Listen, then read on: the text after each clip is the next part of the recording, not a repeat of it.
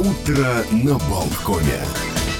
Ну, а мы продолжаем утро на Болткоме. Как я и обещал, давайте поговорим о том, что происходит в мире. Э, стабильности нету. Тут э, сообщают о том, что в Японии, возможно, началась уже девятая волна заражений COVID-19. И говорят о том, что вот сейчас э, даже рассматривают необходимые меры вот вакцинации для того, чтобы снизить количество смертей от данного заболевания. Об этом заявил главный советник правительства Японии по вопросам борьбы с коронавирусом. И все так достаточно серьезно. То есть говорят, что вот девятая волна, и очень важно защитить пожилых людей, лиц с высоким риском заболевания в, тяжелом, в тяжелой форме. И теперь там у них даже рекомендуют эм, пожилым жителям уже прививаться шестой дозой вакцины, потому что иммунитет ослабевает с течением времени. Сегодня в воздушном пространстве стран Балтии продолжится международное учение воздушных сил э, «Рамштайн-Алой», которые организованы ком- командованием ВВС НАТО совместно с национальными вооруженными силами. И в ходе этих учений военно-воздушные силы из Великобритании, Литвы, Португалии, Румынии, Турции и Германии будут отрабатывать быстрое реагирование, в том числе в условиях потери связи и боевые действия по поиску, спасению, перехвату, поддержанию там с воздуха и так далее. ТБ. Просто говорю о том, что не пугайтесь, не волнуйтесь, если что-то там будет летать в небе. Э, Еще э, сообщают нам о том, что действительно э, такие достаточно тревожные выводы э, ученых Корнуэльского университета из штата Нью-Йорк, они э, посмотрели на смоделировали развитие климата и пришли к достаточно таким пугающим выводам. Ну и, кстати, мы ощущаем действительно вот эти изменения климата и говорят, что из-за засухи в нынешнем году урожай зерновых будет меньше на 30, а то и на 50 процентов, но в глобальном масштабе это выглядит вообще просто как-то так апокалиптически. Эм, но и ученые говорят о том, что вот примерно 12 тысяч лет назад закончился последний ледниковый период, началась эпоха Голоцена, однако, судя по тому, что мы начали очень активно Э, человеческая вот деятельность и промышленная, аграрная, нефтеперерабатывающая влиять на природу, скорее всего, уже начался второй фазовый период, и э, мы живем в эпоху антропоцена. И вот согласно их расчетам говорят о том, что в принципе может все закончится вот температурами плюс 45, и возможно, что в земной экосистеме может нарушиться всякая логика и начнет нас бросать из крайности в крайность, то свирепая жара, то необыкновенный мороз, в общем, какие-то прогнозы очень неблагоприятные нехорошие, ну, а еще раз вот напомню, что действительно вот в Латвии э, зерновые фермеры э, говорят о том, что, возможно, удастся собрать только половину того урожая, который бывал раньше вот в хорошие годы. Если будет больше половины, то это уже будет очень хороший результат. Об этом сообщают э, в Совете сотрудничества сельскохозяйственных организаций. Но ну, давайте не будем о грустном, давайте сделаем, в общем, еще один музыкальный такой у нас заход с Майклом Джексоном, поскольку у нас сразу два события вот в календаре связаны с этим исполнителем. Дело в том, что в 1981 году у него был первый сольный хит номер один в Великобритании. Это была, правда, старенькая еще песня, но вот ее тогда перев... ну, выпустили в Великобритании, и она стала очень популярной. А в 1992 году, именно в этот день, э, в Мюнхене на Олимпийском стадионе Майкл Джексон открыл свой тур, э, мировой турне Dangerous. Это турне состояло из 69 концертов на трех континентах. Его посмотрело почти 4 миллиона поклонников. И вся, кстати, прибыль, полученная от тура, была пожертвована на благотворительные цели, включая фонд Heal the World, Исцели мир. И давайте послушаем одну из композиций как раз-таки с альбома Dangerous.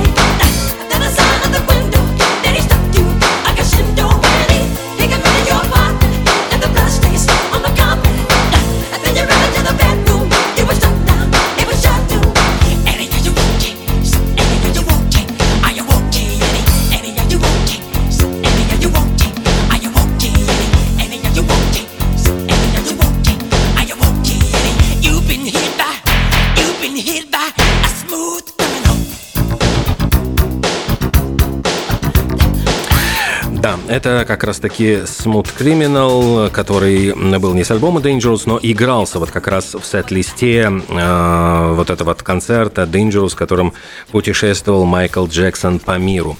Ну, а еще, кстати, я забыл вам рассказать про праздники. У нас еще остались несколько праздников, которые можно отметить. И в том числе, вот э, американцы всегда нас радуют какими-то такими кулинарными приятными праздниками. Э, день э, цветения апельсина – Значит, наслаждаются они цветущими апельсинами, и э, цитрусовые эти используются очень активно в горячих холодных напитках, десертах и так далее. День э, торта мороженого, и этот считается один из самых тоже популярных американских десертов. День сегодня песни Happy Birthday to You, потому что как раз в этот день, 27 июня в 1859 году, родилась Милдред Хилл, которая была педагогом, композитором, ну и автором всемирного всемирно известной песенки «Happy Birthday to You». Еще в этот день в Америке отмечается День солнцезащитных очков. Ну и напоминание о том, что ультрафиолет негативно влияет на сетчатку глаз, поэтому они, в принципе, в солнечные, яркие солнечные дни, вот такие защитные очки просто необходимы для того, чтобы сохранить зрение. Э, Еще забавный день «Решите жениться». То есть это, ну, такой неофициальный веселый праздник в Америке, когда Пары традиционно объявляют своим близким о том, что они собираются пожениться и создать семью, ну, информируют своих друзей и родителей. Еще э, День Хелен Келлер – это такой праздник, который был учрежден в 1980 году. Вот тогда это было столетие, отмечалось юбилей Хелен Келлер. Эм, писатель, э, политический активист, она стала первой вот, глухонемым человеком, который получил степень бакалавра. Ну и таким образом продемонстрировал, что люди даже вот с такими тяжелыми вот как бы такими недугами могут вести полноценную жизнь. А, ну и еще сообщает о том, что вот если заглянуть в календарик, в этот день как раз-таки состоялось, можно сказать, боевое крещение группы Queen – Дело в том, что в 1970 году именно впервые под таким названием э, группа Queen выступила в составе Фредди Меркьюри. Скорее всего, его тогда еще представляли как Фредди Булсара на вокале, э, гитариста Брайана Мэя, барабанщика Роджера Тейлора, и тогда на бас-гитаре еще играл Майк Гроуз, который, которого затем уже заменит э, другой участник. Но тогда вот они еще выступали сначала как Смайл, а потом решили переименоваться, и вот как раз-таки все-таки Фредди Меркури предложил такое яркое, красивое название Queen. Одной из первых песен громких Queen как раз была Killer Queen, которую мы сейчас услышим.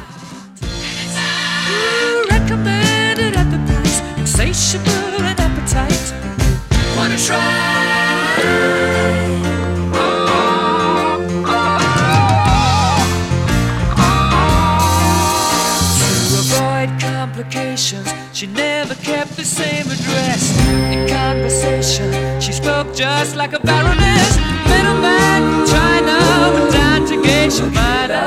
Then again, incidentally, met that way.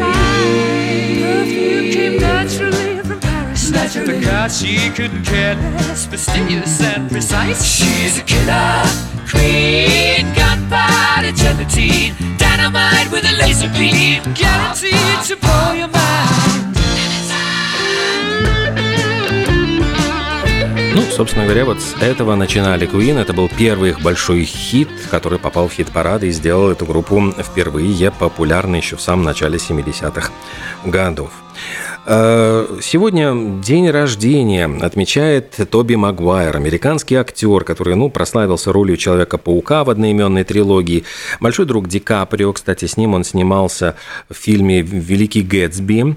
А еще в картине не так давно вот вышедшей на экране с Марго Робби и э, с э, Брэдом Питом, он с Вавилон, он сыграл там такого э, жуткую совершенно роль, такого глава, ну, главаря мафии, наркоманистого, там вот преображение, конечно, потрясает, насколько вот он умел внушать ужас вот просто своим видом. А еще в этот день появился на свет кинооператор Януш Каминский. Причем дважды он лауреат премии «Оскар» за фильмы «Список Шиндлера» и «Спасти рядового Райана», как именно операторская работа.